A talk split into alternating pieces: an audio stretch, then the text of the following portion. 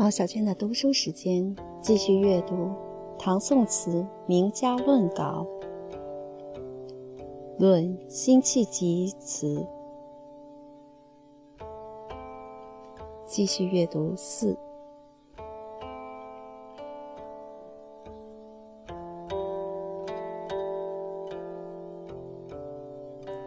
至于下面的乌鲁小，在龙蛇影外。风雨声中几句，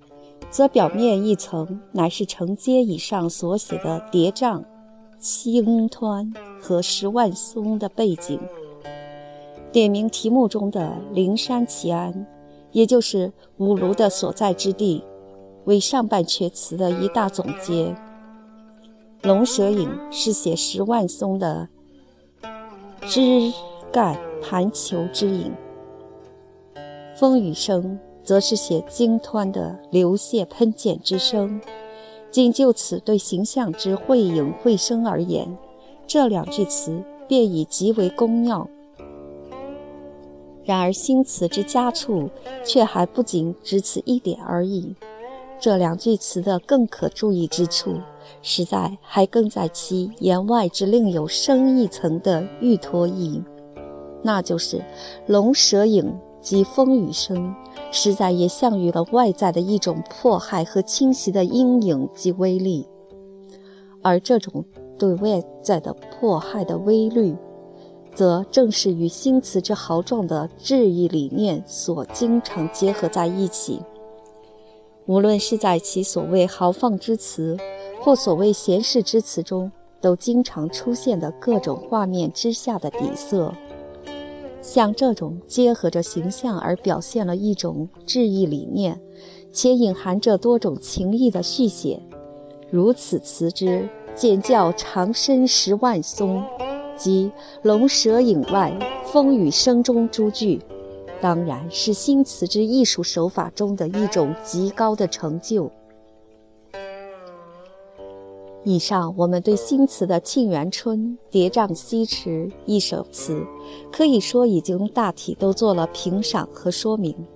但读者一定会注意到，我们原来却还遗漏了“小桥横截，缺月出宫”及“新低露，问雁湖何日，烟水蒙蒙”数句未加评说，其所以然者。盖因为前面的一大段评说，我们的重点乃在于阐述新词中对形象之续写所传达的感发之力量，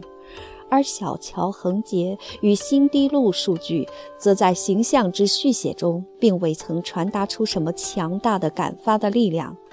这正是我们在前面一段对此数据未加评说的缘故。不过，这几句词却也具有另一种供我们探讨的价值，那就是辛弃疾在罢官闲居后，在上饶带湖及千山条泉两处购地置产的规划和心情。本来我们在前面评赏新词之《水龙吟》。举头西北浮云一首词时，已曾屡次谈到辛弃疾轻视对于三国时代求田问舍、全无救世之意的许四，以及将许四与陈登和刘备相对举的或正或反的种种深意。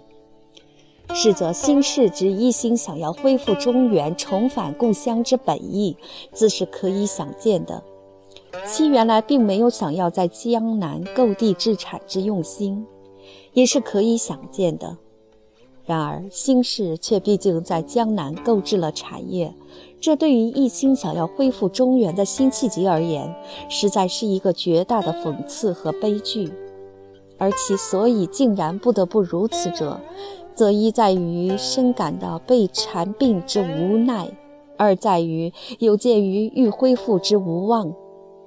不过，其购地置产之用心虽出于无奈与无望，可是当他规划安排起来时，却又做得极为有声有色。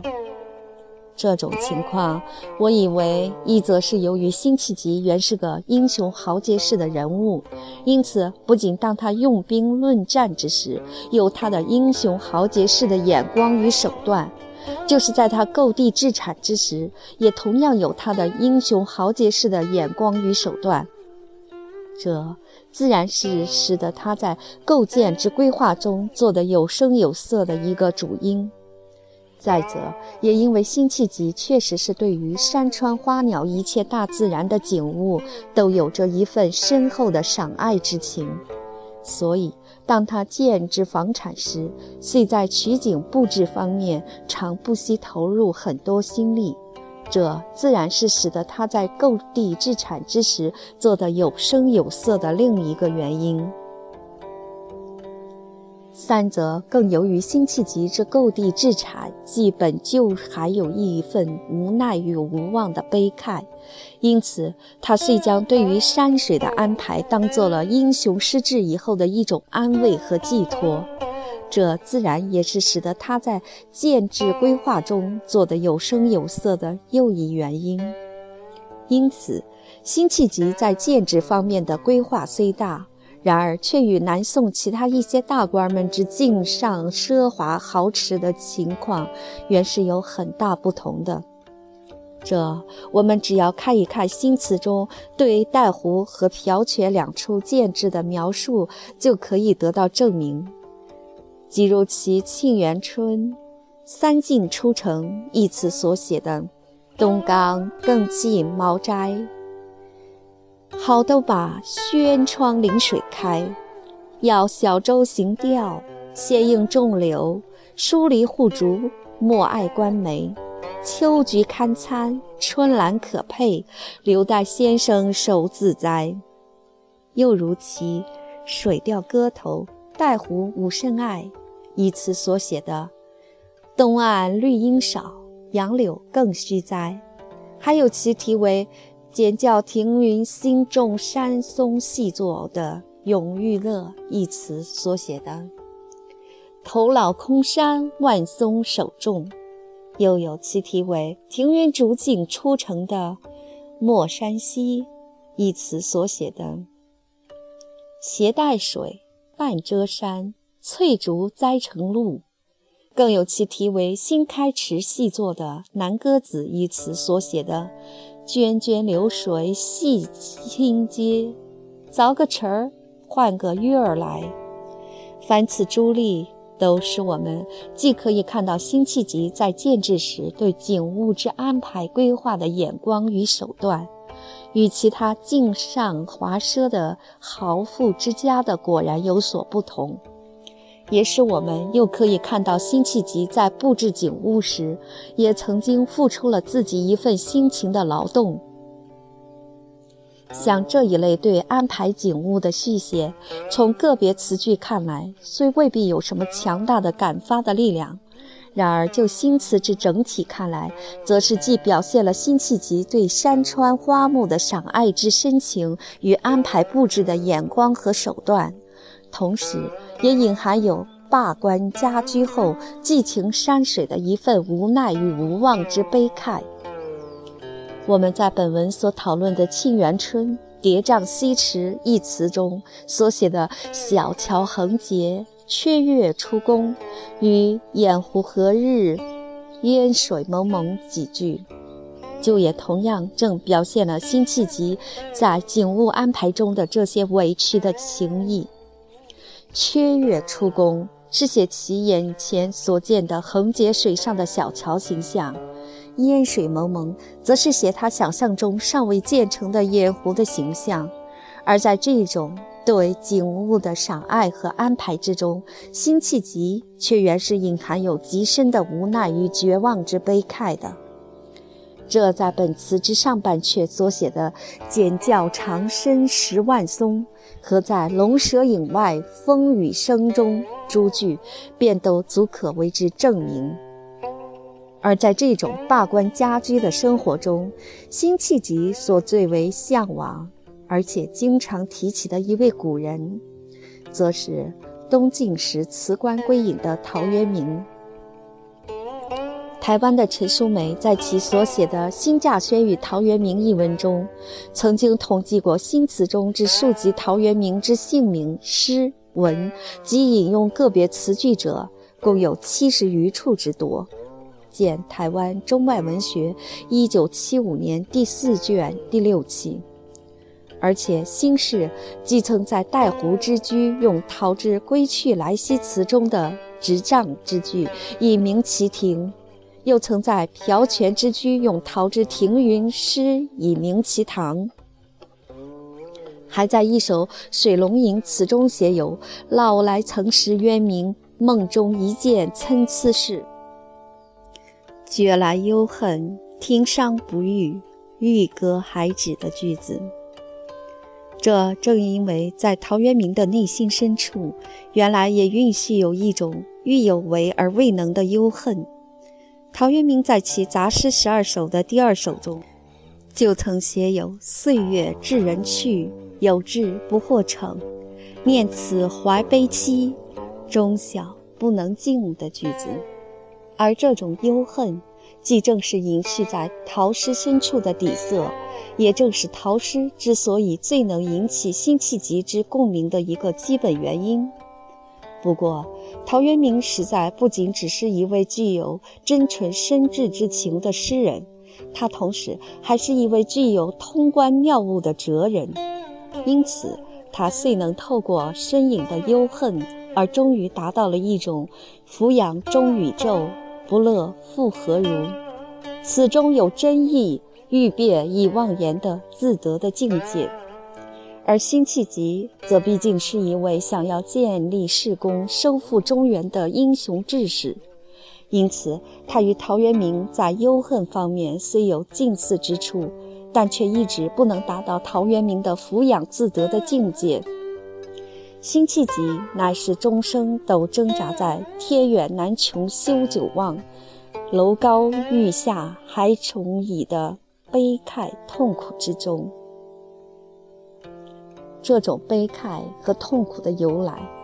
就正如我在前文所言，乃是由于他一方面既在南渡以后不断受到忏悔和病斥，而另一方面。则他对于自己的强烈深挚的想要恢复中原的理念和志意，则又始终无法弃置。所以我在前文就曾经说过，这两种冲击的力量，乃是新词之感发生命中的万书之中的一本。不过，新氏在词中却很少对他的志意理念做直接的说明。他总是把他内心中的质疑和悲慨结合在他得知于古典中的感发或景物中的感发来做形象的表现，因此他在词中所传达出来的才真正是一份感发的生命，而不像其他所谓豪放的词人只淡为浅率直直的豪放的言辞而已。本文虽然对新词之艺术手段提出了语言及形象两个重点，但读者却也切不可误会为只要多用古典及形象便可写出好词。新词之所以好，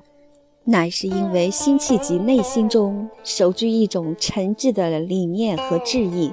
无论是对古典还是对景物的观赏，他都能随处引起感发。